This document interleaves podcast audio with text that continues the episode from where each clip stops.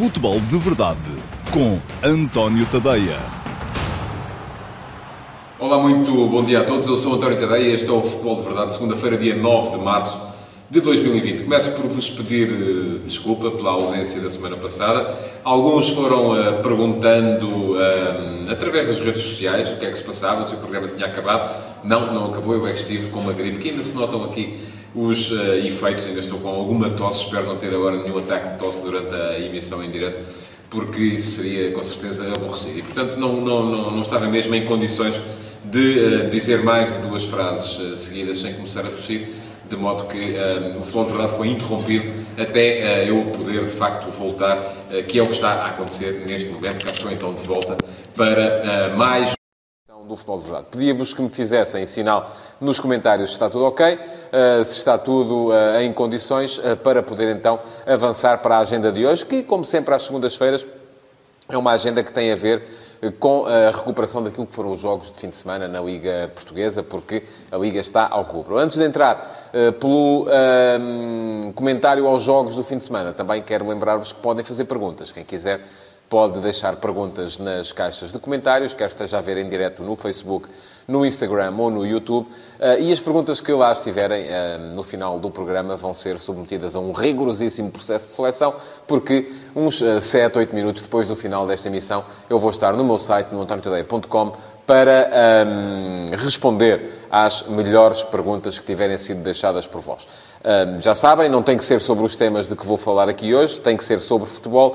Quem quiser, enquanto eu vou falando, pode ir teclando, comentando, deixando uh, questões uh, para serem respondidas no final do programa, em direto no antoniotadeia.com. Vamos então ao, um, ao que interessa, ao futebol, aos jogos do fim de semana e, sobretudo, aos jogos das equipas que estão uh, nos primeiros lugares da classificação, uh, uma vez que uh, se adivinham ainda ali duas lutas promissoras. Uma pelo primeiro lugar, onde nem Benfica nem Flóculo Porto ganharam, ambos empataram os jogos deste fim de semana, mantiveram assim a distância de um ponto favorável aos Dragões, que mantêm a, a liderança, e depois uma outra luta pelo terceiro lugar, onde o Sporting Clube Braga apesar de ter, sido, de ter ficado sem uh, treinador, sem Ruben Amorim, que se transferiu para o Sporting, uh, nomeou Custódio Castro e Custódio foi capaz de ganhar e de ganhar com tranquilidade o jogo que o Sporting Clube Braga teve em casa frente ao Portimonense. Mas, dizia eu, uma segunda luta onde Sporting Clube Braga, Sporting, mas também, por que não dizê-lo, Rio Ave, Famalicão, uh, Vitória Sport Clube, estão a lutar por, uh, pela vaga, pelas vagas europeias e, nomeadamente, pelo terceiro lugar, que é o lugar que mais que mais interessa, porque dará com certeza qualificação direta para a fase de grupos da Liga Europa. Ora, sem ter que passar pelas eh, pré-eliminatórias. São duas lutas que com certeza vão manter o campeonato animado até a final. Está mais difícil a questão para os que um, estão lá embaixo porque nem Portimonense, nem Clube Desportivo das Aves estão a dar mostras de conseguir sair da situação em que se encontram. É verdade que o Passo de Ferreira também perdeu eh, e isto mantém ainda ali a linha d'água a uma distância minimamente acessível, eh, tanto para Portimonense como para o Desportivo das Aves. Ambos perderam esta semana, também tinham jogos difíceis. Foram jogar fora com o eh, Sporting Clube Braga e com o Sporting. Mas vamos começar precisamente pela luta pelo título e pelos dois jogos que envolveram o Clube Porto e o Benfica na uh, luta pelo uh, primeiro lugar da tabela. Jogou primeiro o uh, Benfica e não jogou bem, voltou a não jogar bem. a questão é que o Benfica foi jogar fora com o Vitória Futebol Clube, em Setúbal. Bruno Lage voltou a, a, baralhar um bocado ali as coisas. Desta vez foi Weigl quem ficou fora. Meio campo formado por Samaris e Tarapt. com Pizzi, Chiquinho, com Servi também no 11 inicial e Vinícius. Parece-me que continua a mudar muito uh, Bruno Lage relativamente àquilo que deve ser o equilíbrio da sua equipa neste momento e relativamente àquilo que deve ser uh, o equilíbrio de uma equipa que já nem sequer tem jogos a meio da semana, daqui até a final do campeonato. Portanto, correndo tudo normalmente, o Benfica entrou num período de uh, acalmia, porque joga sempre ao fim de semana, já não há Liga Europa, já não há taças para atrapalhar no meio da semana. Há a Taça de Portugal, mas a final será apenas disputada depois de terminada a Liga. Portanto, neste momento não há sequer a necessidade de uma grande gestão daquilo que são os minutos dos jogadores que Bruno Lage tem. É verdade que ele pode sempre alegar que quer manter mais gente ligada e que por isso mesmo vai alternando, porque uma equipa um, passa a jogar sempre com os mesmos, os outros uh, sentem-se um bocado marginalizados e acabam por não estar suficientemente ligados para a eventualidade de virem a ser necessários, mas aquilo que me parece é que lá está a mudar demasiado em função das incertezas que vai uh, encontrando na sua, na sua equipa. Não é capaz de encontrar uma, uma fórmula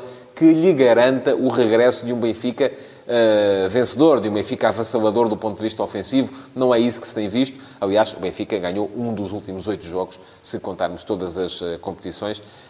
e isso não é tranquilizador para quem, para os adeptos que estão à espera de ver uma equipa a meter pressão em cima do Futebol Clube do Porto.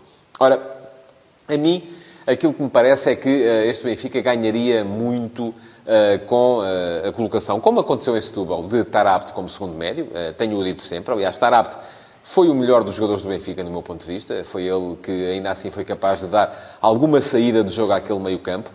Depois, Claramente, parece-me que a outra posição não é para Samaris. Uh, peço desculpa. Toda a gente que anda aí a, a, a, defender a entrada de Samaris no 11, porque dá intensidade, porque dá força nos duelos, porque dá capacidade defensiva, porque uh, dá grinta uh, à equipa, mas a outra posição tem que ser para alguém que saiba mexer a bola. E eu só vejo dois jogadores ali, três com Gabriel, enfim, eh, se Gabriel estiver-se em condições, eh, mas de resto sobram eh, Weigl ou Florentino. E aí tem que, ser, tem que ser um jogador que seja capaz de meter a equipa a mexer. Coisa que Samaris não faz. Samaris é um jogador que não tem a mesma técnica de passe e, sobretudo, não tem a mesma visão estratégica que têm os outros jogadores mais habituados àquela posição, à posição 6, e a ser um 6 importante do ponto de vista ofensivo, que é isso que Samaris, de facto, não é tanto.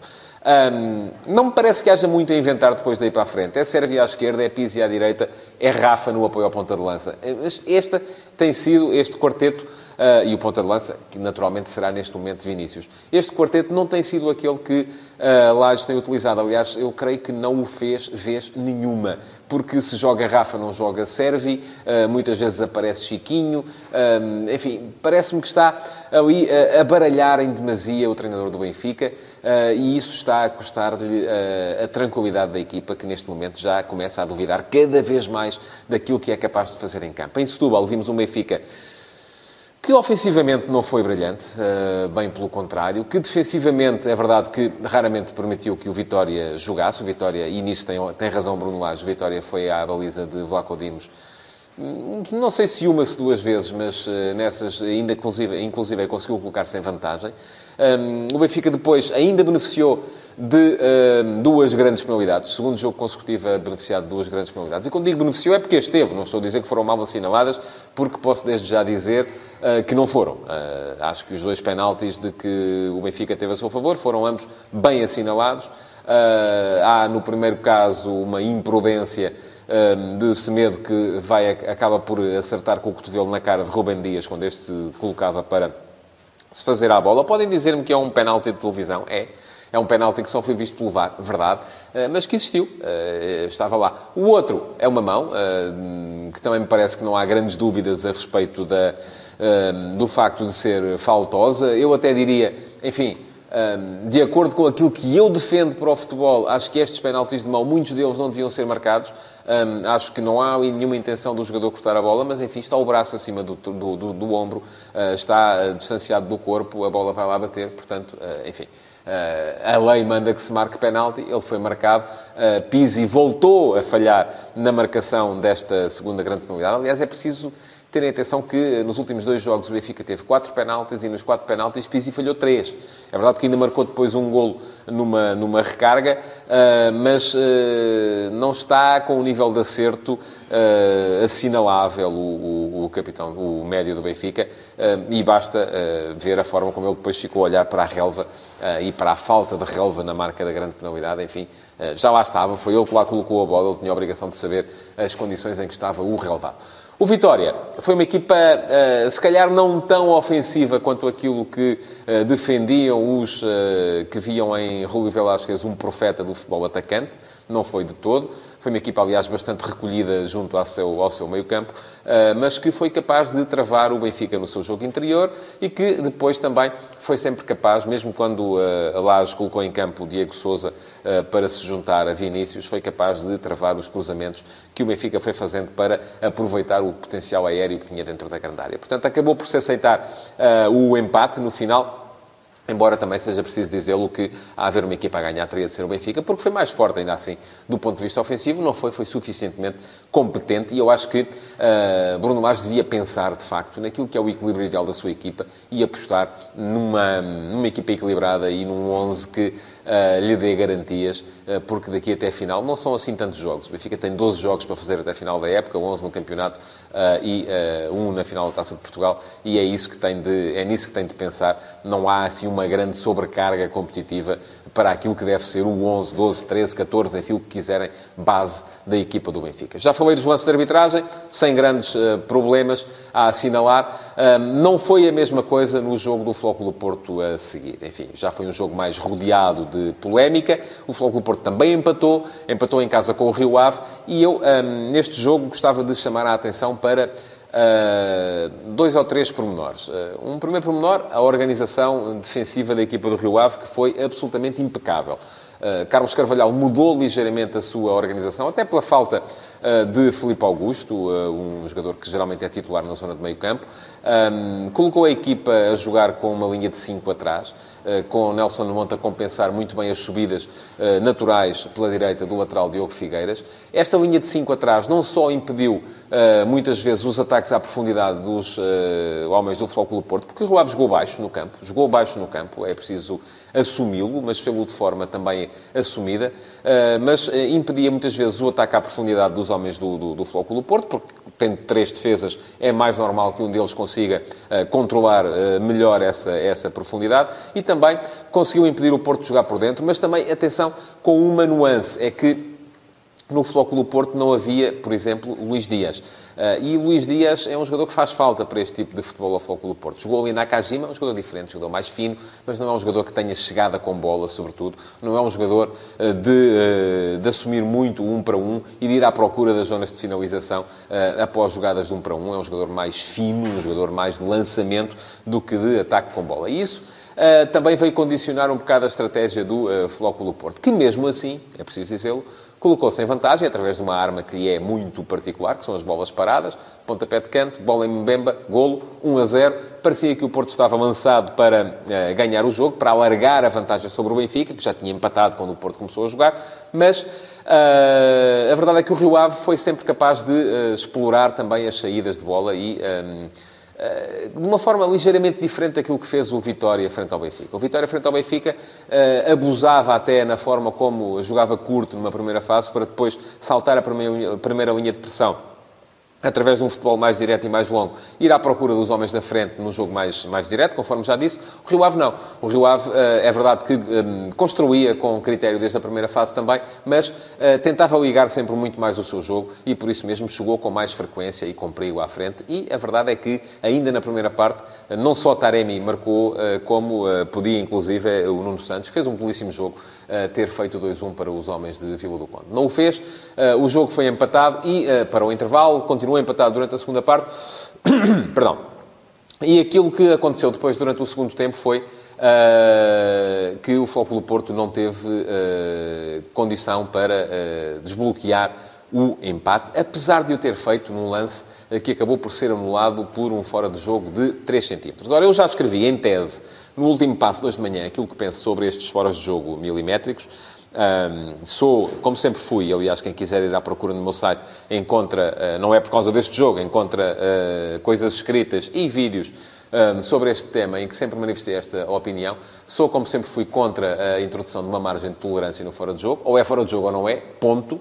Porque se dissermos que há uma margem de tolerância de 20 centímetros, então eu digo, então e se tiver 21? Aí temos a mesma, não só temos a mesma a discussão, ah, porque, eh, e como temos a mesma, a necessidade de ir à procura das imagens e de perder aquele tempo todo a ver as imagens, porque Uh, para definir se está a 21 ou se está a 19, porque se tiver 19 está em jogo, se tiver 21 está fora de jogo. Então, e aí já não se coloca a questão do frame, coloca, claro. Portanto, margem de tolerância, com o devido respeito para quem pensa ao contrário, uh, para mim é uma tolice. Não faz sentido nenhum e não quero saber, já o disse na RTP no sábado, se é o Sr. Roberto Rossetti que veio falar disso. Por mim até pode ter sido o Papa Francisco, porque não me diz respeito. É, enfim, eu penso pela minha cabeça, não penso pela cabeça do Sr. Roberto Rossetti e aquilo que eu penso é isto. É que uh, ou é fora de jogo ou não é fora de jogo. Acho outra coisa, que também já o tinha dito, e voltei a dizer, uh, e a escreveu no último passo de hoje, é que devíamos recuperar o conceito do jogador que está em linha. Aquilo que me parece é que, e já tinha dito isto aqui, inclusive, eu tinha feito esta proposta aqui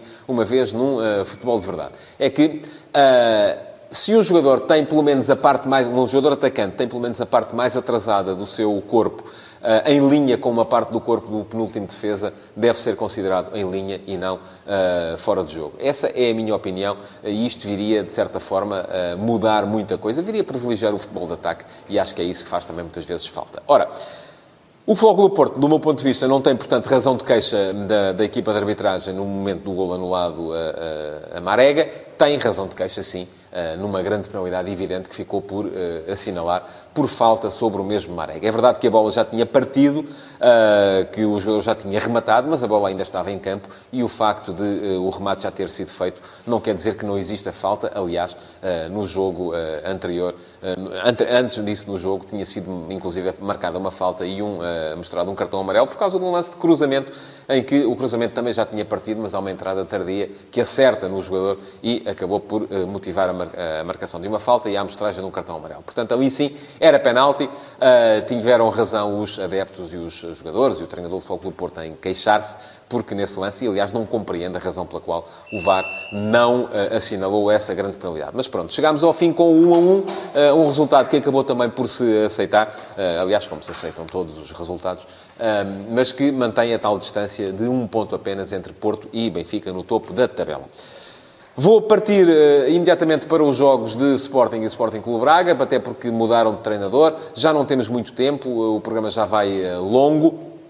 Mas ainda quero falar sobre esses dois uh, jogos. Antes disso, tenho que vos lembrar que podem deixar perguntas nas caixas de comentários. Quem estiver a ver em direto no Facebook, no Instagram, no YouTube, pode ir às caixas de comentários deixar perguntas que eu responder-lhes-ei já de seguida no antoniotadeia.com a partir das 13 horas, numa sessão, mais uma do uh, Q&A. Mas pronto, vamos então aos jogos do Sporting Clube Braga e Sporting. Vou abreviar porque é preciso, uh, já estamos com um programa longo. E vou abreviar sobretudo o jogo do Braga, porque me parece que não tem muito para, para dizer. Foi fraco o Portimonense. Um, Paulo Sérgio está a tardar em dar à equipa alguma identidade.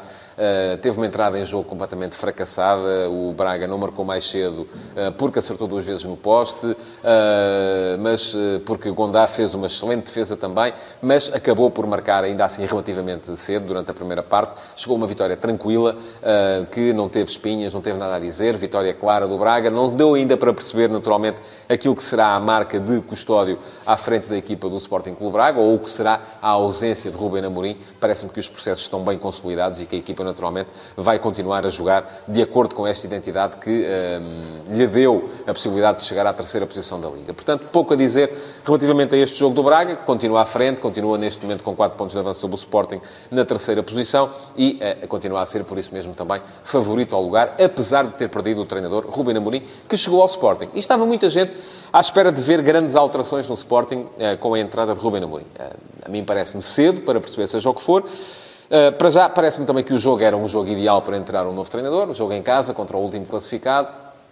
A Ruben Amorim uh, mudou a estrutura da equipa, passou para o tal 3-4-3 uh, que já usava em, em Braga, uh, e, mas também é verdade que o jogo não deu para perceber grande coisa. Porquê? Porque o Desportivo das Aves ficou sem dois jogadores aos 20 minutos da primeira parte e jogou os últimos 70 minutos com apenas 9 homens, dos quais 8 jogadores de campo. Ora, isto não dá para perceber se o sistema... Aliás, o próprio Amorim, mantendo o sistema, desde logo trocou Ristovski por Giovanni para dar uma hum, uma, um ar mais ofensivo uma de, às, às, suas, eh, aos seus jogadores de, de ala. Eh, depois eh, saiu Mathieu, embora Batalha tenha baixado para, para fazer o terceiro homem de trás, porque, atenção, é preciso perceber que os três de trás não são apenas uma questão de organização defensiva, são sobretudo uma questão de organização ofensiva. É para a equipa se sentir mais à vontade a sair a jogar com a tal linha de três uh, imediatamente formada. Portanto, uh, a questão que se colocou muitas vezes também ao Sporting durante este jogo foi uh, ausência de velocidade na circulação e uh, pouca capacidade de penetração. Ora, a mim pareceu que ao Sporting faltou de facto gente na área. Uh, Ruben Amorim no final veio dizer que não, que a equipa foi lenta precisamente porque tinha demasiada gente na área. Enfim, não estou de acordo.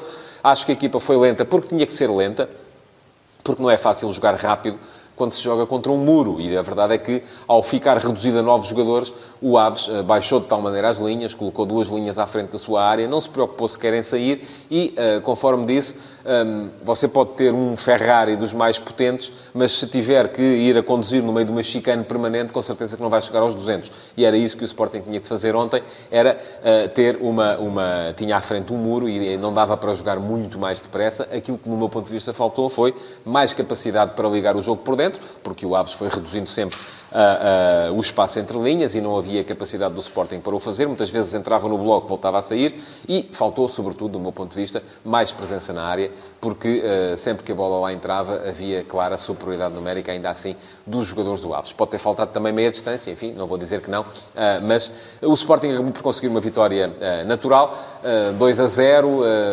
poderão os adeptos dizer devia ter sido mais folgada, porque era o último, porque só tinha 9, enfim, verdade, mas é muito complicado. Enfim, o jogo contra o 11 seria naturalmente difícil eh, na mesma, mas por questões diferentes. É que o Aves eh, poderia sair de vez em quando, mas ao sair de vez em quando, ao ser mais perigoso do ponto de vista ofensivo, também naturalmente daria ao Sporting a possibilidade de ser perigoso em transição ofensiva, coisa que o Sporting nunca pôde ser na partida de ontem, porque o Aves nunca saía para o ataque.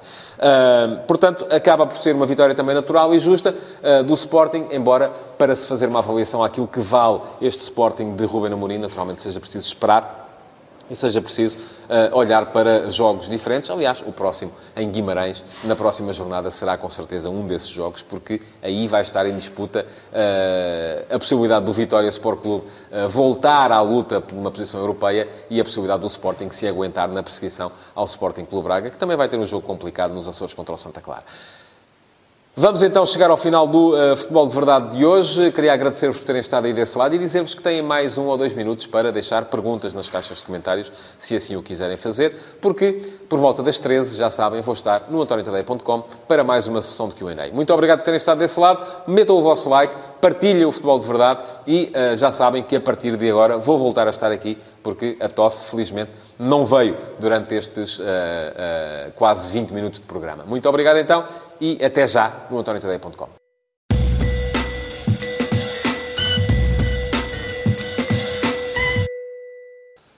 Olá a todos, mais uma vez cá estou eu para o Q&A de hoje.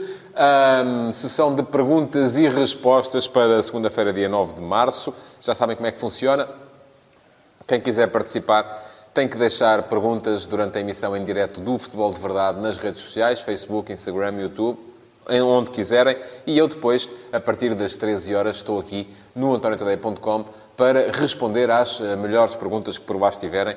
Um, pode ser uma curiosidade, uma dúvida que tenham, algo acerca do que uh, queiram saber a minha opinião. Um, basta irem lá, deixam na caixa de comentários, perguntam e eu depois venho responder. Vamos então atacar um, a sessão de Q&A de hoje. Temos uma, duas, três, seis perguntas para, para responder. Uh, e vou começar desde já com uma pergunta do Daniel Pico, uh, que me perguntou através do Instagram um, o seguinte: Esta onda de adiamentos e jogos à porta fechada devido ao coronavírus tem precedente no futebol mundial? O que acontecerá ao europeu e aos Jogos Olímpicos caso o surto não se consiga controlar nos próximos meses? Olha, eu acho que não tem precedente, não é? Não, não, não me lembro de se realizarem, a um nível pelo menos global, eh, jogos à porta fechada uh, por causa de um surto ou de uma, de uma questão de saúde. Uh, e o que acontecerá ao Europeu e aos Jogos Olímpicos? Eu creio que se o surto não for controlado nos próximos meses, creio que muito dificilmente teremos Campeonato da Europa ou teremos Jogos Olímpicos, porque isso enfim, aí já estamos a falar de grandes organizações que implicam a deslocação de adeptos, eh, que implicam a deslocação de equipas. Ainda por cima, o Campeonato da Europa deste ano é aquele eh, nunca mais parar eh, com gente a circular pelo mundo inteiro, ou pela Europa inteira, neste caso, e isso pode vir a dificultar bastante. Já o tinha dito aqui também, esta é uma pergunta recorrente que já tinha acontecido, já tinha aparecido umas duas vezes, que das duas uma, ou se controla esta epidemia, ou então teremos com certeza que ver o cancelamento de uma competição como é este Campeonato da Europa, nos moldes em que ele está a ser previsto. Um, a questão é de perceber, e eu creio que estou otimista a esse respeito, uh, com certeza que vai ser possível controlar o surto daqui, daqui até lá, porque se não for, vai ser muito, muito complicado levar avante uma competição como o Campeonato da Europa. Mais uh, uma pergunta para, um, para hoje, vem do Simão Rochinol. Olá Simão, bom dia, obrigado pela sua pergunta. Qual a sua opinião sobre um eventual regresso de Jorge Jesus ao Benfica? Seria mais um passo rumo ao Benfica europeu idealizado por Luís Filipe Vieira? Ó oh, Simão, eh, eu acho que Jorge Jesus é dos melhores treinadores do mundo neste momento. Já o disse aqui algumas vezes, não tenho dúvidas a esse respeito. Mas eu não me esqueço que Jorge Jesus foi corrido do Benfica precisamente porque aquilo que o Benfica queria não era aquilo que Jesus queria. Eh, eu acho que qualquer clube do mundo ficaria a ganhar com a contratação de Jesus, desde que tenha depois uh, duas coisas. A primeira é a capacidade para lhe dar os jogadores que ele quer. A segunda é uma identidade ou, ou, coerência com ele relativamente à política desportiva. E claramente aquilo que o Benfica queria não era aquilo que Jorge Jesus queria. Jorge Jesus queria uh, continuar a ter uh, a capacidade de ir ao mercado buscar os jogadores. É o que o Benfica está a fazer neste momento. Um, e o Benfica queria um treinador que uh, promovesse os jogadores que estavam a chegar da academia para poder depois transacioná-los. Aquilo que eu fico muito curioso em relação a isto é como é que vai ser feito o spin, sobretudo, atenção, sobretudo, se o Benfica não for campeão. Porque se o Benfica for campeão, enfim, eu até admito que uh, o Benfica consiga uh, fazer o spin da seguinte forma. Bruno Lage, duas vezes campeão, uh, muito pretendido pela Europa do futebol, o Benfica não tem outro remédio se não deixá-lo sair, vai ao mercado à procura de um treinador, Jorge Jesus quer regressar a Portugal e aparece Jesus no Benfica. Enfim, Jesus até vai, comprometeu-se a apostar mais nos miúdos que chegam do Seixal. Pronto, enfim, é possível que isso venha a acontecer. Se o Benfica não for campeão, dificilmente uh, o Benfica consegue colocar Bruno Lage num dos primeiros mercados uh, e aí já vai ser mais complicado de justificar, em termos públicos, como é que se vai substituir um treinador que uh, é tudo aquilo que o Benfica quer, um treinador com, com, o qual o Benfica ainda muito recentemente renovou o contrato e que, do meu ponto de vista, apesar de tudo aquilo que disse há bocado, que acho que ele está a complicar demasiado nas escolhas, não me parece que seja razão para, de repente, o Benfica virar a boneca e achar que o treinador já não serve. E também não creio que seja essa a ideia dos dirigentes do Benfica. Portanto, vamos ficar expectantes, curiosos. Acho que Jesus também é um treinador que muitas vezes joga bem com este tipo de situação. Aliás, ainda muito recentemente, quando era o Fogo do Porto estava no modo baixo, eh, falou-se muito na possibilidade de Jesus vir para o Porto e uh, Sérgio Conceição ia ser despedido. Porquê? Porque Jesus é mestre não só da tática, mas também a jogar com este tipo de situações, saber onde é que pode eventualmente o seu nome causar moça para poder até muitas vezes melhorar as condições contratuais que tem onde está, e neste caso estou a pensar claramente no Flamengo. Mais uma pergunta para hoje, para o um, Paulo Pérez. Uh, olá, Paulo, bom dia, obrigado pela sua pergunta também. Deseja as melhoras, obrigado. Como vê, isto ainda não está uh, fantástico. Mas diz-me o Paulo, eu acho que o Bruno Lage e os jogadores até se dão bem, mas na realidade nem um nem outros uh, têm nada para dar uns aos outros. A minha pergunta é, acha que acabou a simbiose entre equipa e treinador? Assim acabou a era Bruno Lage? É necessário um treinador experiente e dois ou três jogadores experientes? Já terá percebido, Paulo, pela minha resposta anterior, acho que não, que não acabou nada a simbiose entre equipe e treinador e que acho que não, ah, que, ah, não, tem, ah, que não acabou ainda a era Bruno Lage no, no Benfica. Enfim, é preciso ter calma e é preciso perceber que nisto do desporto há sempre quem ganha, há sempre quem perca e não podem ganhar todos. E que, mesmo que o Benfica não ganhe, o trabalho de Bruno Lage continua a ser naturalmente meritório. Mais uma pergunta para hoje, para o Pedro Miguel Stark. Olá, Pedro. Uh, bom dia, obrigado pela sua pergunta. Uh, o que achou do regresso de Francisco Geraldes a um jogo pela equipa do Sporting? Olha, não achei uh, maravilhoso, também não achei que tenha comprometido, mas uh, volto a remetê-lo para aquilo que eu disse há pouco. Não era de todo o jogo para se perceber uh, nada de muito específico relativamente àquilo que o Sporting pode valer ou não, tanto com Ruben Amorim como com Francisco Geraldes.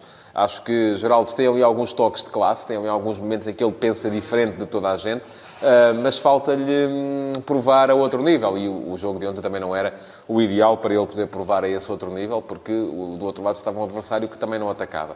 Uh, acho que é preciso dar tempo ao tempo e é preciso ir vendo uh, como é que ele vai reagindo na, na, se voltar a ter minutos e se continuar a ter minutos como tem tido até aqui.